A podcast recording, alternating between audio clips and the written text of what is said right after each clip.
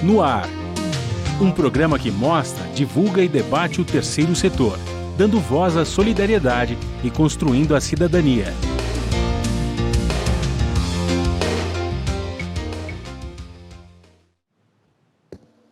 Olá, bom dia. Eu sou Joel Scala. Começa agora o programa Observatório na Brasil Atual. Uma pesquisa do Instituto Y uh, revela que no final de 2018 uh, que os brasileiros são os que mais acreditam em fake news no mundo. Durante a pandemia, um estudo realizado pela Fundação Oswaldo Cruz mostra que 76, 73% das notícias falsas sobre o novo coronavírus circulam no aplicativo de troca de mensagens, o WhatsApp. No Brasil, 62% dos entrevistados admitiram ter acreditado em alguma notícia falsa. Em relação aos outros países, vejam só, Uh, os entrevistados revelam que foram enganados pelas fake news. Na Arábia Saudita, 58%. Na Coreia do Sul, 58% também. No Peru e na Espanha, com 57%. Aí se revela que o Brasil é o que mais acredita em fake news. Para falar sobre o assunto, fake news em tempos de pandemia, eu converso com Rodrigo Retier, que é jornalista e professor da Faculdade Casper Libero, um dos idealizadores do Vaza Falciane, curso online de combate às fake news e desinformação. Bom dia, Rodrigo. Seja bem-vindo ao nosso programa. Bom dia, Joel. Obrigado por estar aqui com vocês. Um abraço.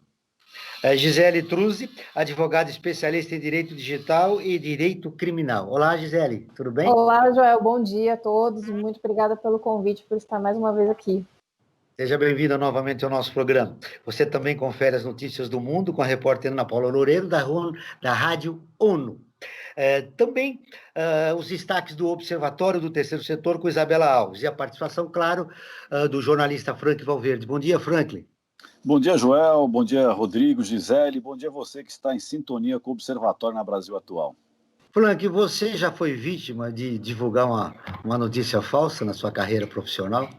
Como jornalista, não, porque aí eu sou obrigado a ter que checar constantemente antes de publicar. Como cidadão no WhatsApp, já me aconteceu de eu passar adiante uma informação que eu recebi de uma fonte segura, mas essa fonte segura também não tinha checado antes e acabou circulando. Mas como profissional do jornalismo, não. Eu checo dez vezes antes de, de publicar alguma coisa.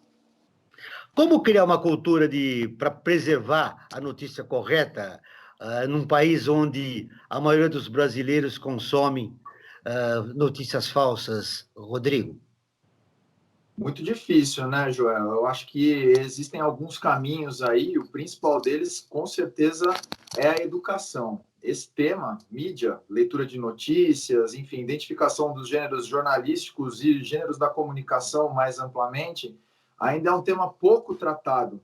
Considerando que a gente está ainda numa infância também das redes sociais, esse tipo de questão precisaria estar tá mais presente na escolarização, desde a escolarização básica a gente já tem um começo de caminho interessante, né? A Base Nacional Comum Curricular, recém-aprovada, traz já essas diretrizes para você tratar o jornalismo, tratar fake news, desinformação, tudo isso dentro da sala de aula, mas são só os primeiros passos, Joel. A gente tem algumas ações de entidades, de grupos que estão preocupados com essa questão, mas em termos de política pública ainda estamos engatinhando. São ações isoladas. O, o, Gisele, eu conversei com você já há algum tempo sobre o marco civil da, da internet. Uhum. É, do ponto de vista legal, é, o que, que o marco diz a respeito de notícias falsas? Tá. Bom, na realidade, o Marco Civil ele visa uma outra questão, né, que é a proteção dos logos de conexão, né, a guarda, melhor dizendo, dos logos de conexão pelos provedores de conexão e de aplicações. É, o Marco Civil prevê é, alguns conceitos conceitos relacionados à, publicidade, à publicação de conteúdos nas redes sociais, à privacidade do usuário. E ele restringe que qualquer conteúdo da internet só poderá ser retirado através de um processo judicial, o que faz com que qualquer cidadão que se veja eventualmente alvo de uma fake news tenha que, na grande maioria das vezes, ingressar com uma ação específica para obter uh, a retirada desse conteúdo da internet. Mas a questão da fake news, a gente fala muito do PL, das fake news, né, que está tramitando agora no Senado, e como se as fake news não tivessem ainda uma definição legal, não fossem enquadradas como crimes. E na realidade não é bem assim. fake news já é crime, sim. A gente pode conceituar as fake news como notícias fraudulentas, porque além de falsas, de serem é, mentirosas, elas também visam com que o, o, leitor tenha um comportamento específico. Que ele clique num link, que ele compartilhe um conteúdo, que ele publique alguma determinada, algum determinado comentário. Então, ela faz é, com que o indivíduo gere um outro comportamento que sozinho muitas vezes ele não teria. E objetivamente, é, isso acaba por é, resvalar em questões vinculadas a crimes contra a honra, difamação, ameaças, né, das pessoas que são alvos dessas fake news. Então, na grande maioria das vezes, as fake news podem ser é, conceituadas também como práticas de crimes contra a honra, de crimes de ameaça, de apologia a crime, incitação a crime, crimes de preconceito, discriminação racial e por aí vai. Então, a gente já tem uma base legal mínima para criminalizar fake news. Tá? Muito é, bem, mas a lei não é respeitada, é, né? No último é ano e meio, a gente está vendo biografias a serem jogadas na lata do lixo e, e sem nenhuma ação na justiça, ou julgamento e condenação dessas pessoas. Exato. O que ocorre aí é que, como muitas vezes a gente fala na tecnologia, né, o problema não é uh, o software, a máquina em si, mas o usuário. Né? Dentro dessas questões, é o indivíduo que não está fazendo uso correto da informação que a gente tem à disposição. Então, aí cabe a cada um né, dos afetados por essas fake news ingressar com os processos cabíveis contra essas pessoas, porque sim, isso já é tido como crime. Né? Muito bem. Ô, Rodrigo, o que te motivou, obviamente, é esta realidade a criar esse curso online, né? Vaza Falciane. É, então, a gente identifica, né, Joel, a sensação da gente, enquanto jornalista, professor e cidadão mesmo, é que a questão da desinformação, mais do que as notícias falsas, elas vieram para ficar. Vão estar tá com a gente por um bom tempo, realmente. A Gisele falando de algumas ações importantes aí do ponto de vista jurídico, o Estado começando a se mexer também, né, Joel, em termos de inquérito no STF, tem sido importante apesar de alguns vícios de origem, a gente tem visto que esse inquérito tem dado resultados, tem levado, por exemplo, à retirada de vídeos, né, voluntariamente, né, voluntariamente entre aspas, né, os bolsonaristas estão muito preocupados agora com o que está ocorrendo e estão tirando vídeos do ar que teriam é, quantidades aí absurdas de, de desinformação. A própria CPMI das fake news também trazendo muitas revelações e as investigações jornalísticas também sobre o gabinete do ódio, né, que seria uma estrutura paralela ali no terceiro andar do Palácio do, do, Palácio do Planalto, pertinho da sala do, do, presidente, tutelada pelo Carlos Bolsonaro, né, o filho 02 do, do Jair Bolsonaro, que seria o grande epicentro das narrativas que dariam origem a, pelo menos, a, a, a, desinformação do ponto de vista mais político, né? Porque a gente tem desinformação na saúde, temos desinformação em relação à ciência, como a gente tem visto é, na pandemia, mas a questão política ela tem sido bem atacada. Tudo isso é bem importante, as plataformas estão começando a se mexer também. Você vê Twitter, Facebook, Instagram flagueando, né, colocando bandeirinha ali de post que não é confiável, derrubando post, derrubando é, incitadores contumazes de, de, desinformação, mas nada disso vai ser resolvido se você não trabalhar na outra ponta, né, Joel? Exatamente. Na ponta do receptor que é a ponta da educação. Então, o Vaza Falciani é uma dessas iniciativas que a gente estava comentando aí no início do programa, no começo da fala, de tentar trazer para mais perto do público, dos receptores, da audiência, essas estratégias de comunicação, essas estratégias de identificação de notícias falsas, de entender que esse mundo que a gente está consumindo notícia hoje em dia é um mundo que a gente chama de infoxicado, né? É como se fosse um grande banquete em que você tem comida boa e você tem uma comidinha ali meio que vai te dar uma diarreia depois, vai te dar um desarranjo intestinal, né? Como é que a gente lida para separar uma coisa da outra? Então, é uma dessas iniciativas e foi isso que motivou a gente a fazer esse curso online, Joel. O, o Franklin, uh, o Rodrigo insiste que a educação é, é pela educação que a gente muda essa realidade. O que deve ser mudado na cobertura do jornalismo para combater isso? O que, que nós precisamos mudar enquanto profissionais da comunicação para interagir nessa situação e transformá-la? Olha, Joel, é, até por ser membro da comissão de ética do, dos jornalistas aqui no estado de São Paulo, acho que, é o que é, o que é fundamental a gente trabalhar com o código de ética na mão. Tá? Uh, se os colegas uh, e todos nós trabalharmos com o código de ética dos jornalistas na mão, uh, o produto que vai ser oferecido, o produto jornalístico ao, ao leitor, ao navegador, ao, ao, telespectador, vai ser um produto de qualidade. E eu queria aproveitar também e colocar uma, uma, uma questão. Eu estava pensando aqui, eu também como professor universitário, há alguns anos a gente não falava em fake news, tá? a gente falava em manipulação. Né? A mídia manipula, havia manipulação é, de notícias verdadeiras, não de notícias falsas, mas a forma como ela chegava até o consumidor final, ela era manipulada. Agora, né, com, com, com a, a, as, as riquezas, a riqueza da, da, da tecnologia né, e as redes sociais, foi acrescentado um novo dado, né, que é, são as fake news. E eu queria passar para o Rodrigo, que tem um, um, assunto trabalhado tem, é, é, nessa, nessa área, né, ele trabalha essa, essa área da, das fake news. É, qual que é a diferença entre uma, uma notícia manipulada e a fake news pura e simples, ou essa notícia fraudada, como bem a Gisele colocou na, na sua, na sua fala? Perfeito, Franklin em geral, no campo da comunicação, a gente tende a, a, a, conceituar dois conceitos importantes aí, né? Um conceito que é mais estrito na comunicação, que é o de fake news, e um grande guarda-chuva, que é o guarda-chuva da desinformação. Então, vou começar pelo menorzinho aí, né? Fake news, para o campo da comunicação, são notícias que circulam em rede social, em geral não são assinadas, porque a pessoa quer se livrar justamente dessas implicações é, jurídicas que a, que a Gisele mencionou na fala dela. São notícias que têm alguma mentira, ou seja, tem algum fato que comprovadamente é inverídico. E quarto, que é o importante para definir fake news, são notícias que imitam o formato jornalístico. Então você tem manchete, você tem é, foto com legenda, você tem lead, pirâmide invertida, né? Quem é do campo do jornalismo sabe que é o jeitão que a gente escreve as notícias. A desinformação é um guarda-chuva mais amplo. Ela pode ter todo tipo de informação que não esteja conforme os fatos. Então, aí eu posso ter, por exemplo, um post opinativo do WhatsApp que acusa alguém de alguma coisa. Eu posso ter uma imitação, alguém com uma voz parecida com o do presidente ou de algum político tentando se passar por ele. Ou Deep News também, né?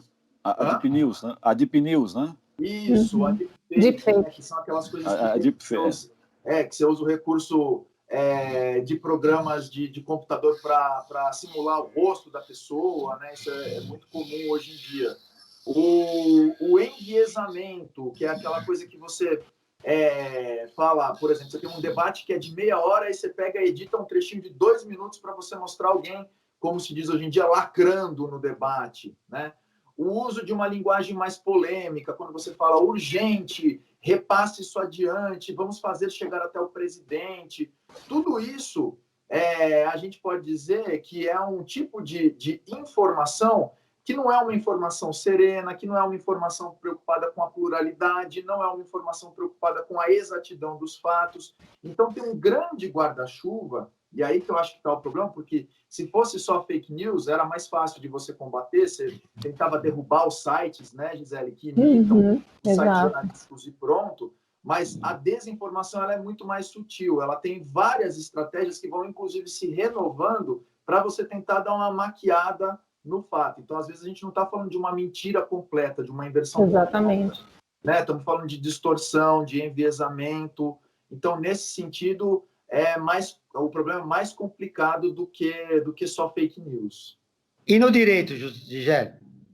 É, essa questão da desinformação, ela é bem perigosa, bem arriscada também na área jurídica, né, dentro do, da interpretação jurídica, pelo seguinte, quando a informação é fraudulenta, né, eu não digo só falsa, porque é, falsa é você falar se a informação é sim ou não, positiva ou negativa, verdade ou não, isso é muito mais simples é, fraudulenta envolve esse contexto de que a informação pode ser falsa ou não, então ela pode ser um contexto verídico, é um fato que ocorreu, é um, é um teor verídico, só que da forma como ele é construído, a roupagem daquilo leva as pessoas a tomarem um impulso, a terem um determinado comportamento que é justamente para disseminar essa desinformação.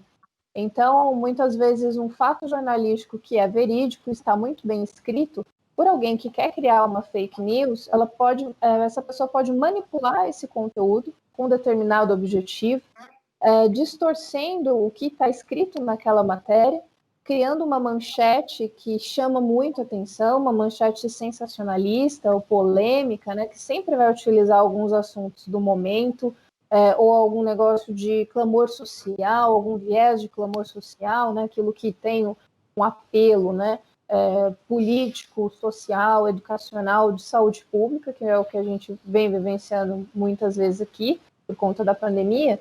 E é, como o Rodrigo bem falou, né? Olha, é urgente, repassem isso, é verídico e tal. E isso leva o indivíduo muitas vezes a se ater somente a uma manchete que está totalmente desconectada com o teor daquele assunto. E o indivíduo não lê o conteúdo, que pode ser verídico e na realidade dizer outra coisa, mas ele vai pelo link, né, pelo, pela manchete em si, e não uh, verifica nem sequer no seu navegador se existem outros sites que também compartilham esse mesmo conteúdo. E isso é fácil da gente fazer uma verificação rápida, né? E muitas vezes aí você é o primeiro ponto que você começa a identificar a fake news. Você recebe aquela manchete naquele link, você acha um pouco estranho, muito sensacionalista, e aí você vai ler o conteúdo. Quando você lê o conteúdo, muitas vezes ele não tem qualquer relação com a manchete. Então, como a gente chama de clickbait, né? É, são as iscas, aquele, aquelas matérias que procuram caçar cliques para gerar uma indexação maior do assunto na internet, nas redes sociais, que são feitas para isso, para o conteúdo indexar, seja de modo positivo ou negativo, porque as redes sociais em geral, elas não diferenciam uh, o like que você dá, o joinha, de uma interação negativa, daquele emoticon lá da raiva, por exemplo, dentro do contexto do Facebook. É tido somente como mais um. Então, até a negativação daquele conteúdo, uma interação negativa, para a rede social é visto como mais um. Então, ela vai ranquear mais ainda aquele conteúdo que está sendo negativado, porque o algoritmo da rede social entende que se eu tenho muita gente interagindo com isso, ele não sabe se aquilo é essa interação é positiva ou negativa. Ele vai subir ainda mais esse conteúdo dentro da plataforma, dentro da rede. E isso faz com que mais pessoas ainda é, visualizem e compartilhem esse material. E aí, dentro do direito, isso é muito perigoso, porque eu posso ter uma fake news ali que é, se contextualiza na prática de diversos crimes, a criação dessa fake news já pode é, entrar na prática de vários crimes, e quando as pessoas compartilham essa fake news, essa desinformação, né, que pode ser sim uma informação verídica, mas ela tem um contexto manipulatório aí, por isso ela gera uma desinformação. Essas pessoas que compartilham esse conteúdo, elas também praticam os mesmos crimes. E aí a gente já tem decisão é, jurisprudencial a respeito, já tem decisões do TJ de São Paulo nesse sentido, que quem compartilha um conteúdo negativo ou ofensivo na internet pratica o mesmo crime que aquele que fez aquela postagem original. Então, esse, é, esse, é, esse, é um alerta importante. Não só quem produz a fake news, mas quem Exatamente. compartilha também é, pode ser alvo da justiça e de um processo criminal. Exatamente. Agora nós vamos ouvir a Rádio ONU, que é parceira de conteúdo do Observatório do Terceiro Setor, com a matéria. O Brasil pode liberar a criação latino liderar a criação latino-americana de novos empregos na economia verde. A Ana Paula Loureiro, de Nova York, traz as informações. Segundo um novo estudo da Organização Internacional do Trabalho e do Banco Interamericano de Desenvolvimento, a transição para uma economia de emissões zero poderá gerar até 15 milhões de novos empregos na América Latina e no Caribe até 2030. Nesse cenário, o Brasil concentraria quase metade dessas vagas, com cerca de 7,1 milhões de emprego, seguido do México com 2,1 milhões. A pesquisa revela que, se os países da região adotarem políticas de emissões zero, poderão criar empregos dignos e construir um futuro mais sustentável e inclusivo para suas populações. O relatório também detalha o impacto de uma mudança para dietas mais saudáveis e sustentáveis, com menos consumo de carne e laticínios e mais adesão a alimentos derivados de plantas. Segundo a pesquisa, essa transformação pode criar empregos e reduzir o impacto negativo sobre a biodiversidade. O setor agroalimentar, por exemplo, perderia mais de 4 milhões de vagas na produção de gado, aves, laticínios e pesca, mas 19 milhões de novas posições seriam abertas. O relatório oferece ainda dicas de como os países podem criar empregos dignos e fazer esta transição. Da ONU News em Nova York, Ana Paula Loureiro. Franklin, em tempos de pandemia, essa é uma boa notícia. Sem dúvida, né? Acho que nem, nem tudo é ruim, né? Notícias ruins e a gente acaba é, tendo uh, algumas notícias, às vezes, é, é, positivas. E aproveitando, já, eu queria fazer uma, levantar uma, uma questão aqui é, com relação à, à, questão jurídica né, das fake news. Se, se, uma pessoa, por exemplo, se eu uh, sou ofendido uh, por, por, uma notícia falsa, eu posso processar porque eu estou sendo ofendido, né? ou seja, como, como, como calúnia, ou seja, como difamação, ou até como injúria, coisa que já acontecia antes mesmo da, da existência da, das redes sociais, da internet. Tá? Agora, ao entrar com esse processo, é muito lento. Né? Enquanto isso, as redes estão viralizando, estão divulgando toda essa, essa, essa informação é falsa e eu estou sendo, minha imagem está sendo prejudicada.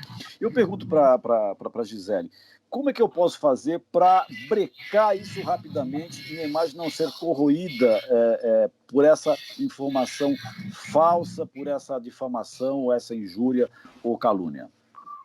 Tá. Franklin, a solução disso efetiva, na realidade, assim, de emergencial, ela não existe, tá? Infelizmente, porque a velocidade da viralização desse conteúdo é enorme e ela é dentro de uma, uma velocidade totalmente desproporcional à velocidade com que os processos judiciais andam, a gente bem sabe, né? Então, o que, que geralmente a gente faz para tentar conter isso na prática?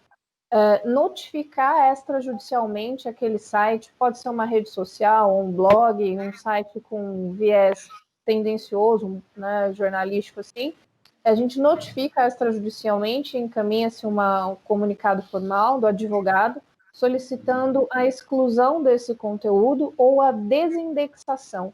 A desindexação é importante porque você não vai entrar na questão de remover o material, mas sim retirar o seu nome daquele contexto. Então, o material permanece na internet, mas somente retira-se o seu nome, o termo de busca que está vinculado àquele conteúdo. Isso, na prática, já ajuda muito a esse tipo de material não ficar indexando na internet. Aí a gente vai depender desse provedor, dessa plataforma, atender a essa notificação, que é extrajudicial, ele não tem obrigação nenhuma, tá?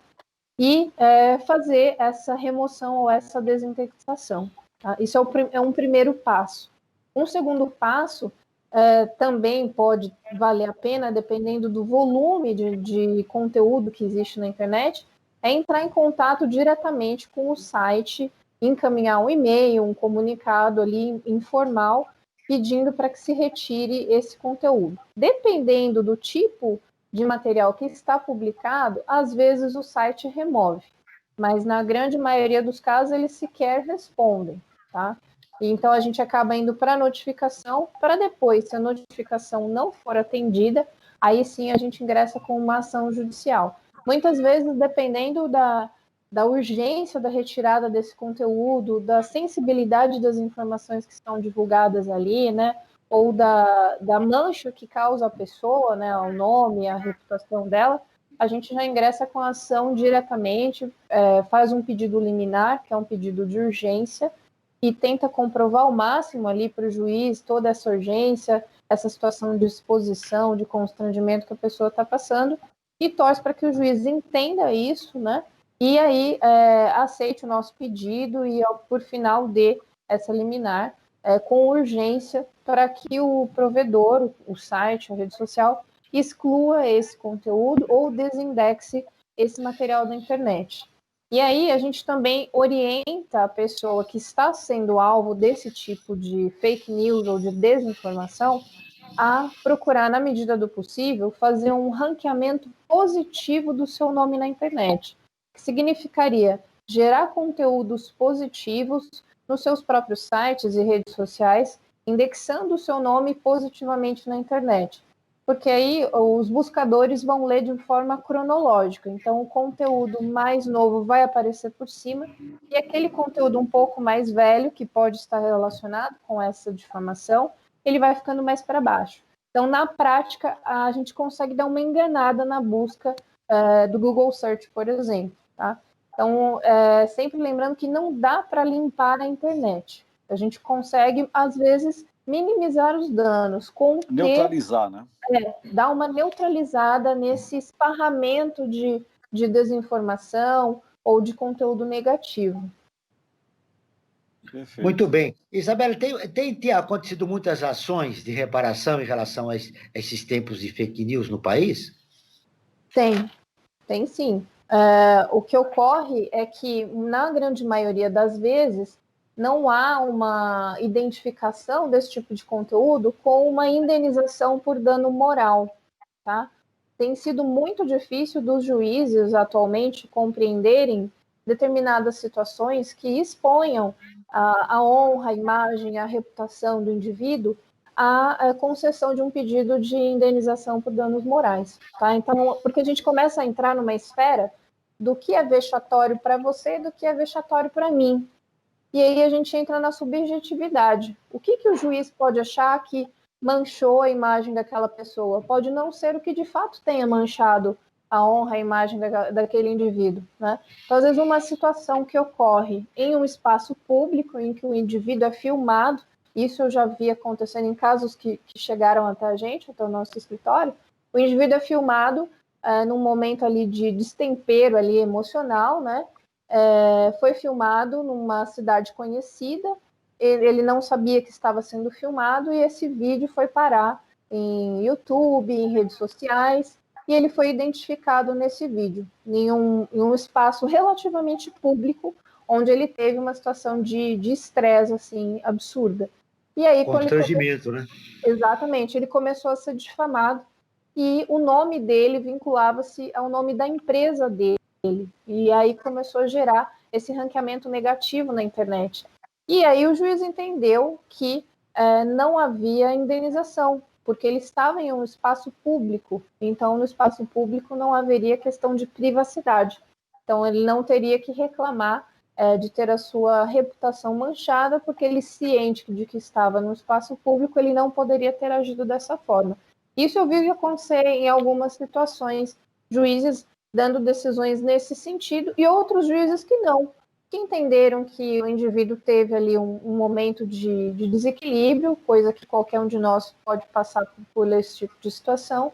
E aí, naquele caso específico, o juiz concedeu a remoção do conteúdo e condenou o indivíduo que publicou a pagar a indenização. Então, essa questão de é, reparação por danos morais, ela é muito subjetiva e não é algo que dá para falar, olha, se você for alvo de fake news, você vai conseguir uma indenização por danos morais. Não é bem assim. É muito do caso a caso. Envolve quem é você, o tipo de conteúdo que foi viralizado e é, qual foi o reflexo negativo desse conteúdo, qual foi o espectro né, é, desse conteúdo. Teve muito comentário, teve muita viralização ou não? Foi uma esfera muito pequena. Então, vai muito do caso a caso mesmo.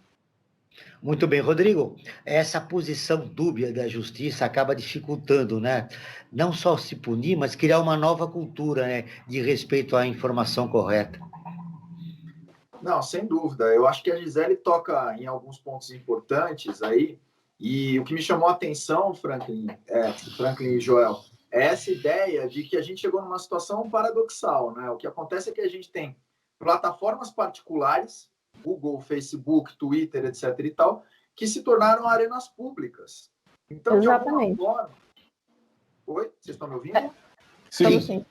Tá Pode continuar, Rodrigo. E aí, né, Gisele, eu acho que a gente precisaria trabalhar também num outro, numa outra linha de ataque, que é a questão política. Ou seja, cobrar a responsabilidade dessas plataformas no sentido de ter controle público sobre elas. Né? Se se transformarem em arenas públicas, precisa haver um controle público. Eu vejo pelo menos duas linhas de ação aí.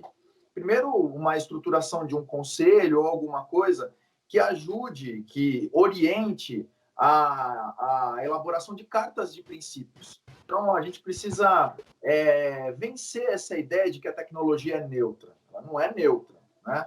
Então, uma carta de princípios que seja baseada, por exemplo, na Declaração Universal dos Direitos Humanos, ela pode respaldar é, reações mais rápidas de retirada de conteúdo que estejam contrárias a isso, enfim. Então, a gente teria uma orientação editorial dessas plataformas, no sentido do respeito aos direitos humanos. Esse é um primeiro ponto que teria que vir atrelado à cobrança de uma estrutura dessas plataformas também. Então, você precisa ter uma equipe grande, com pessoas preparadas para identificar esse tipo de conteúdo tóxico, nocivo, de, de enfim, crime contra a honra, de, de apologia a preconceitos e assim por diante. E a segunda coisa que eu acho que é importante a gente encarar também é a questão do monopólio. Nós temos as, as chamadas big techs, né? Então, novamente, esses nomes que eu mencionei aí, Google, Facebook, Twitter, Amazon, etc. e tal, e são monopólios nos seus determinados ramos de, de atuação. Se a gente tivesse um questionamento a isso, estaria na mão também do público consumidor aderir às redes que têm uma proteção maior contra fake news, que têm cartas de princípios, enfim. A gente vê muito, por exemplo, os, os bolsonaristas tentando criar uma rede, na verdade, vitaminar uma rede paralela chamada Parler, né? Parler, Parler né? em francês. E eles não, não conseguem justamente, né? É uma rede mais tóxica ainda que as que a gente conhece, né?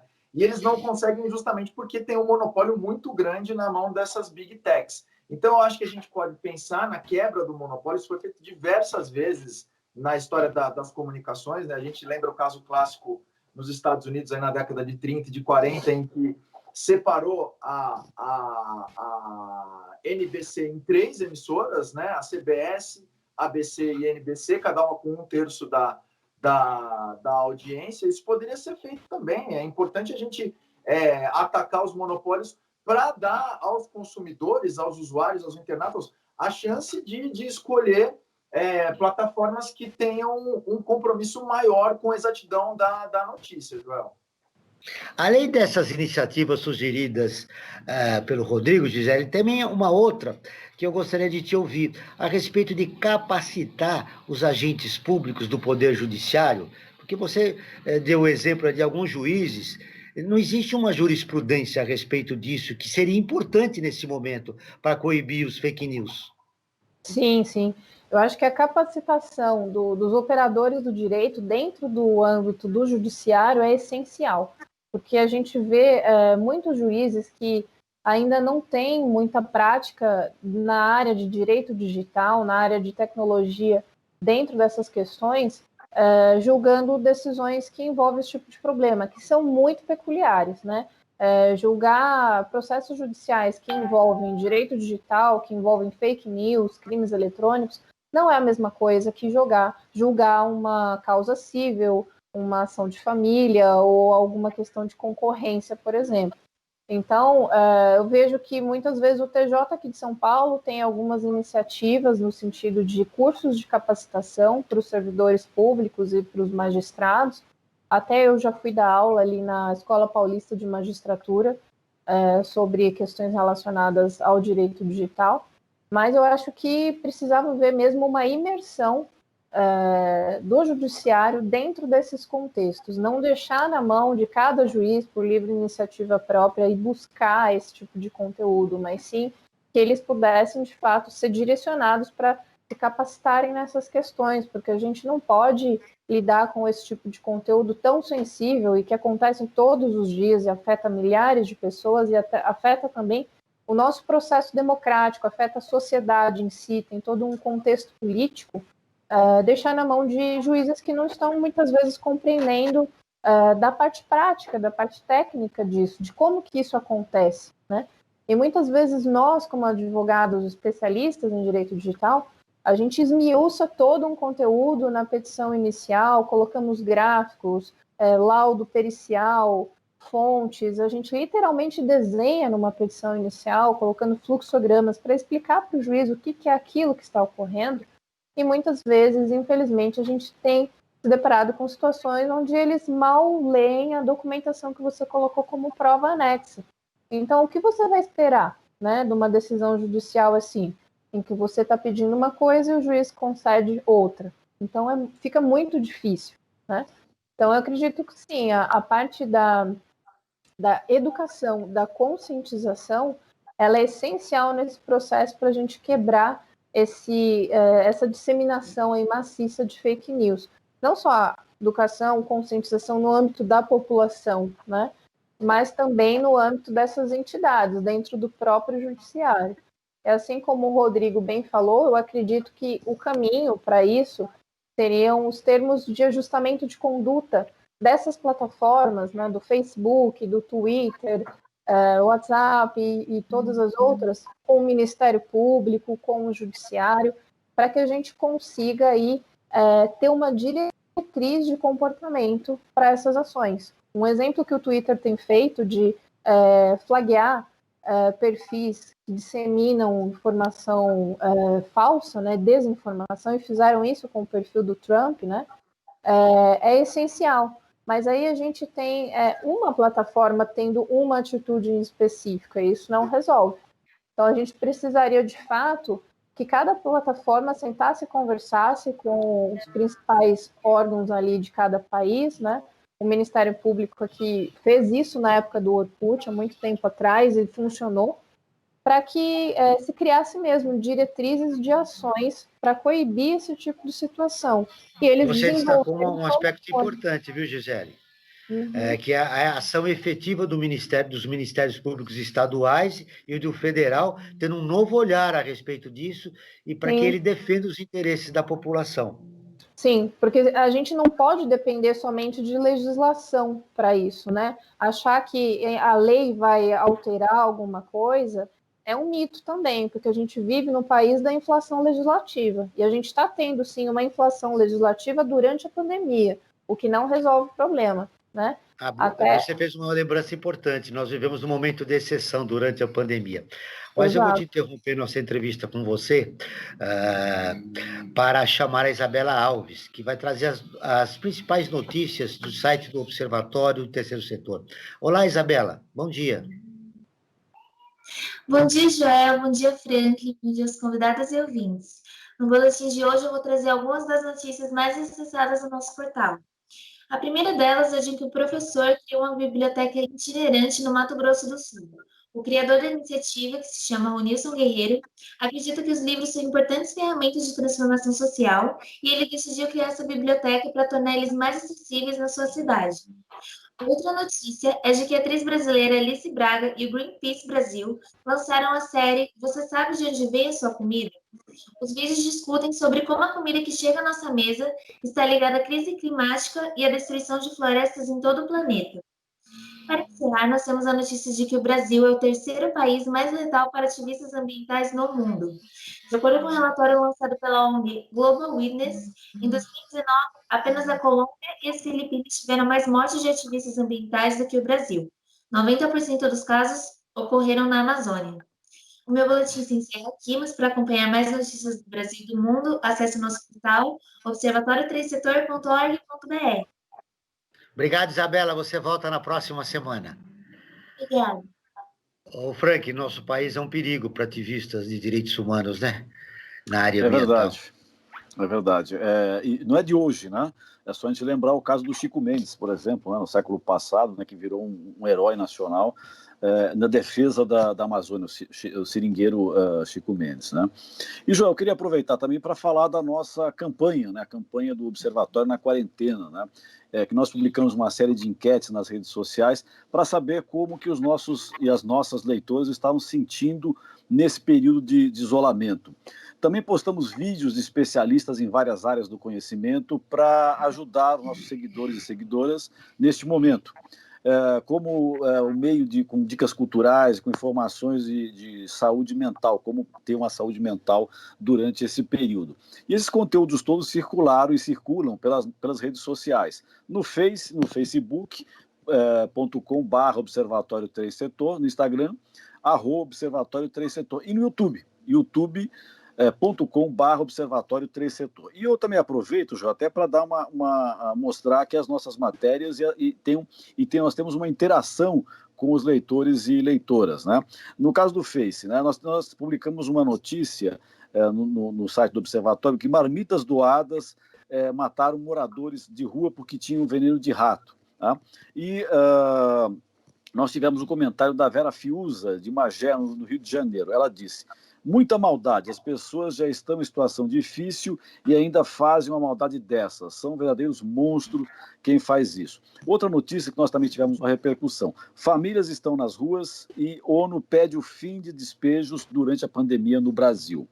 É, o comentário da Marina Dias, de Mogi das Cruzes, é, foi registrado o seguinte: só crueldade e genocídio neste país sem medidas de enfrentamento. Hospitais sem condições, não temos ministro da saúde competente. E agora temos despejos e mortes em massa nesse momento de pandemia no Brasil. Tá?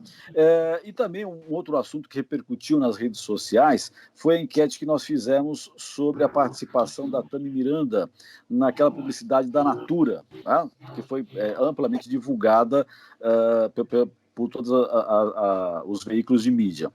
E nós perguntávamos: você gosta quando as marcas se posicionam em relação a causas ligadas à diversidade?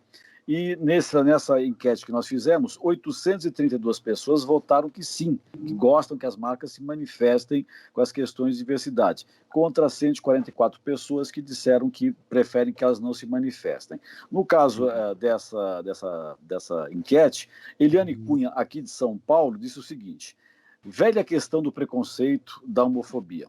Há pessoas que se sentem é, pena dos órfãos, dos abandonados, dos escravizados, mas não saem de suas redomas para salvá-los. Ainda bem que o mundo é diverso. Parabéns à Natura e chacoalhando a sociedade é que as transformações vão acontecer. Essas são algumas das manifestações que nós tivemos em nossas redes sociais. Muito bem. E você, Rodrigo?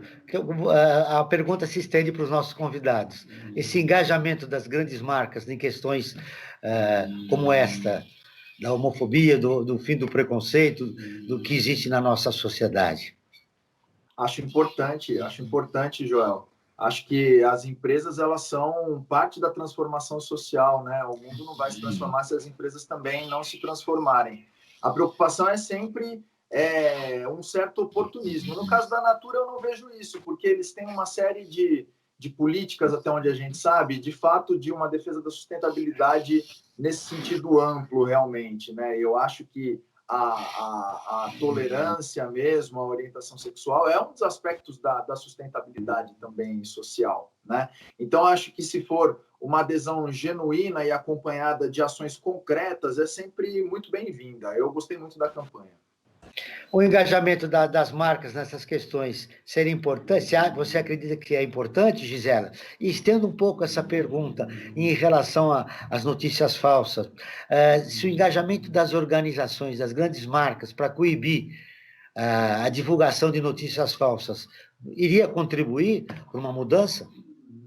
Olha, Joel, eu entendo que sim. Eu vejo que esse engajamento da, das grandes marcas dentro desse contexto, não só de de diversidade, é, mas também de ações né, contra as fake news é muito importante sim, porque mostra o posicionamento né, de cada marca, de como a marca pensa, de que estão trabalhando nesse sentido contra esse tipo de conteúdo tão danoso, né? E acredito que isso também acaba incentivando o público de modo positivo. Ô, Gisele, nesse momento, o que mais te preocupa em relação às notícias falsas do ponto de vista do direito? Olha, é, muita coisa me preocupa, né? Porque a gente tem um, um, volume muito grande de fake news, de desinformação circulando, é, com assim características básicas que as pessoas em geral não conseguem é, verificar antes de disseminar. Então, isso eu, eu acho já muito preocupante.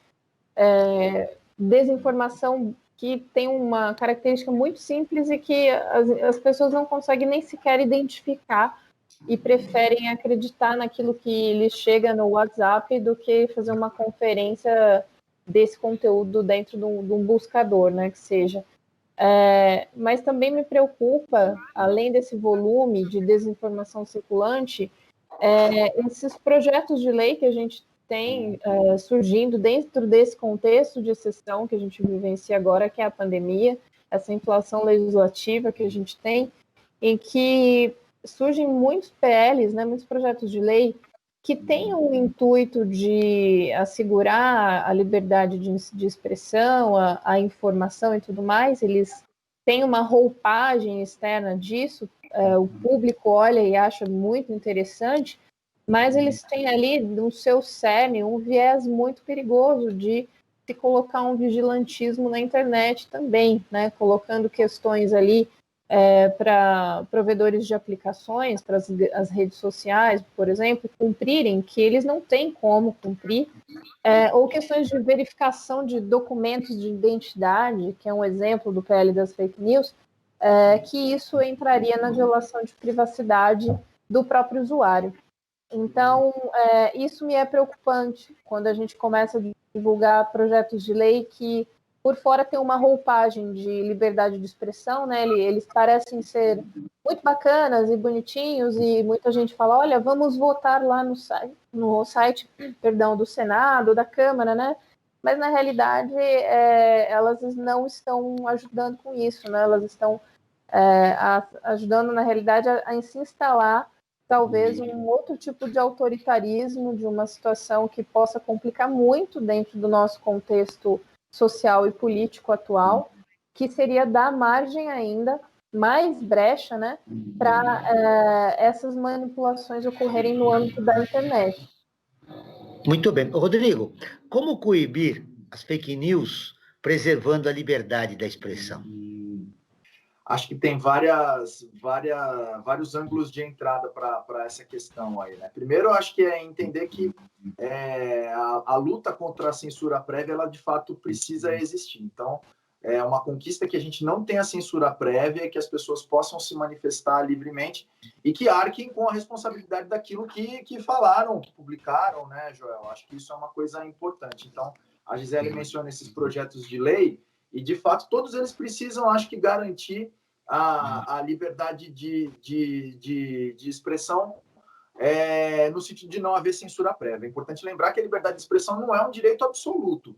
Quando ela colide com outros direitos, aí sim ela vai ser objeto de, de interpelação jurídica, se, se for o caso. E aí é sempre a posteriori, né? Você vai ver se você ofendeu a honra de alguém, se você atentou contra o direito à vida de alguém. Então, eu acho que é importante a gente sempre lembrar essa questão da censura prévia.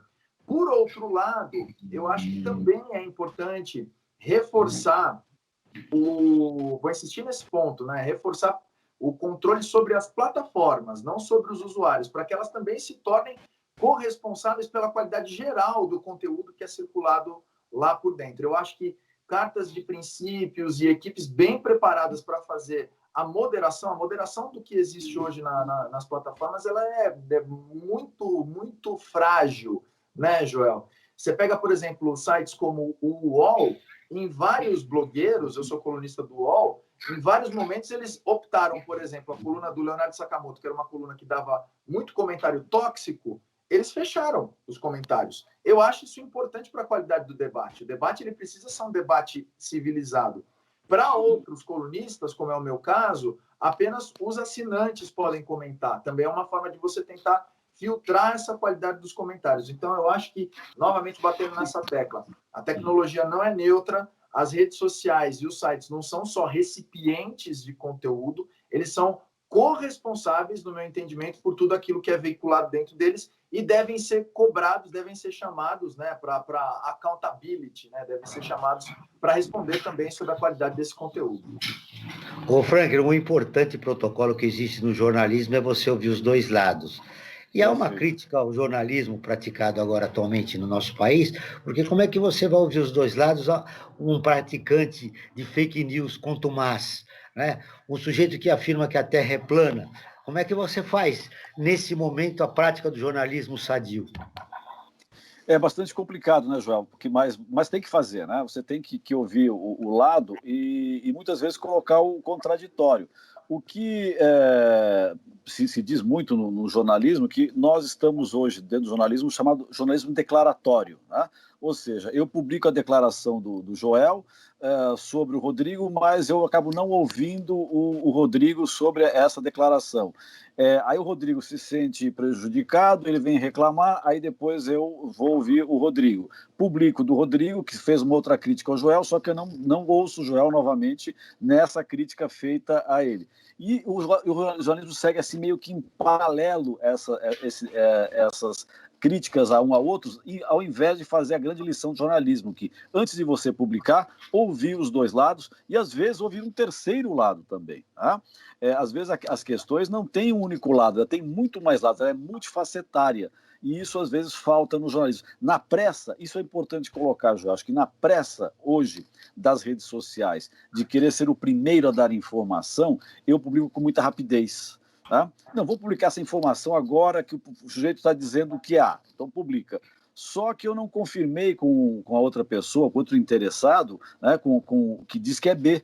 Né? E depois é que eu vou publicar a, a, a, outra versão. Então, acho que tem que fazer o fundamental na lição de jornalismo: né? ouvir os dois lados antes, ou o terceiro, o quarto lado, se, se assim é, é existir, e aí, ao final, colocar a publicação para o leitor, navegador, telespectador, ouvinte, fazer a sua análise, tendo todos os dados da questão e não somente um lado. Esse já é um grande desafio para o jornalismo dos tempos atuais.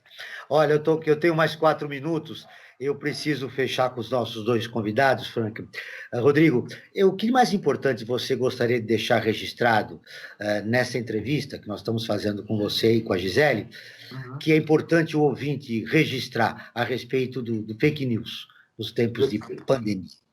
Joia, primeiro eu queria só dar um, um, se o Franklin me permite uma parte, eu acho que a gente está vivendo, né, Franklin, um momento em que o, é, esse protocolo dos dois lados ele está sendo bastante emperrado pelo momento de exceção que a gente vive, né? Eu convido o, o ouvinte, a, a ouvinte, enfim, o internauta, a olhar o quanto de reportagens a gente tem que terminam com a seguinte frase, ou variações dela, né? Perguntado sobre a questão, o Palácio do Planalto não quis se manifestar. Então, a gente está vivendo, em termos de governo federal, um governo que não se vê na necessidade de prestar contas daquilo que ele está fazendo. Eles têm buscado, ao contrário, construir uma mídia paralela, que é justamente essa mediação direta, essa ausência de mediação, na verdade, né, por meio das redes sociais. Então, Twitter, Facebook e assim por diante. O trabalho jornalístico no que se refere a essa questão dos dois lados, tem sido, a meu ver, prejudicado nesse sentido. E do ponto de vista, Joel, do, do, da gente como pessoa física, mesmo como cidadão, acho que é muito importante, na questão das fake news, ficarmos atentos a esse uso da emoção. Né? É por aí que as fake news tentam nos fisgar e nos instrumentalizar politicamente.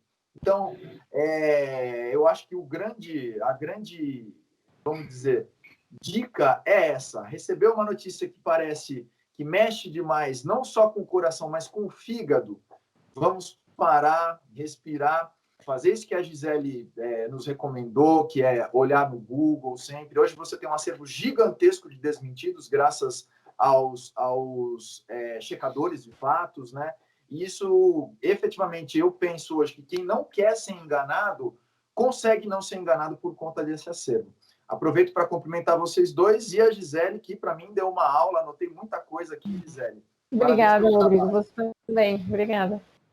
Gisele, suas conclusões finais. Nesse momento de crise, de clima de ódio, de polarização nas redes sociais, é fundamental que o direito né, preserve o processo civilizatório. E é através dele que a gente pode uh, assegurar que o nós assegurar nossa democracia eu quero que você conclua o que de mais importante você gostaria de deixar registrado desses dois minutos finais.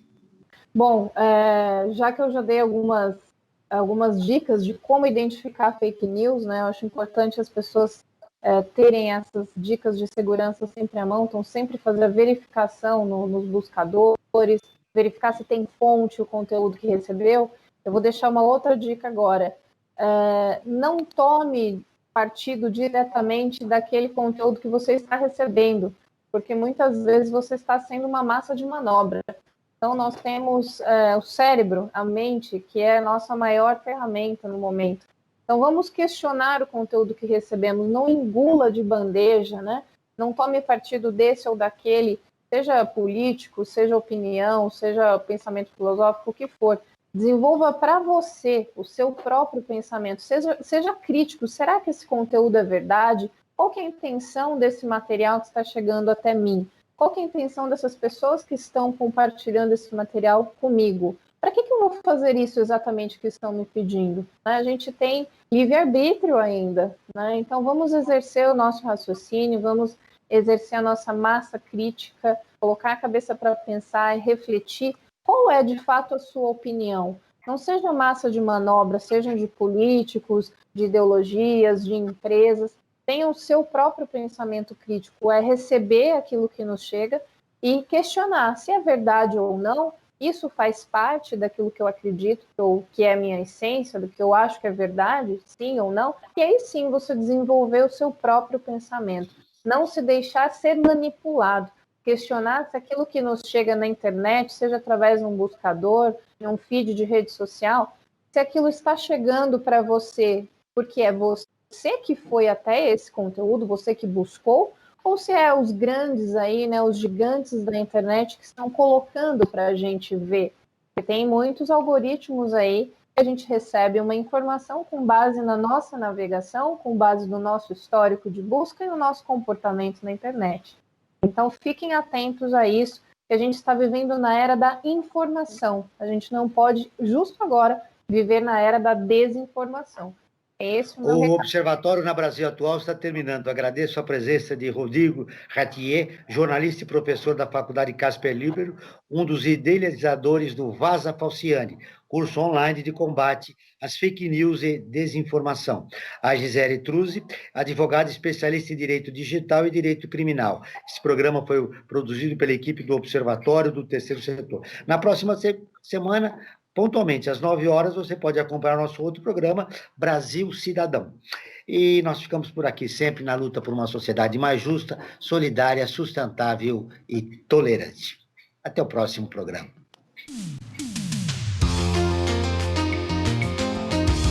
Você ouviu na Brasil Atual mais uma edição do Observatório do Terceiro Setor, sempre na luta por uma sociedade mais justa, solidária, sustentável e tolerante. Observatório do Terceiro Setor o olhar da cidadania.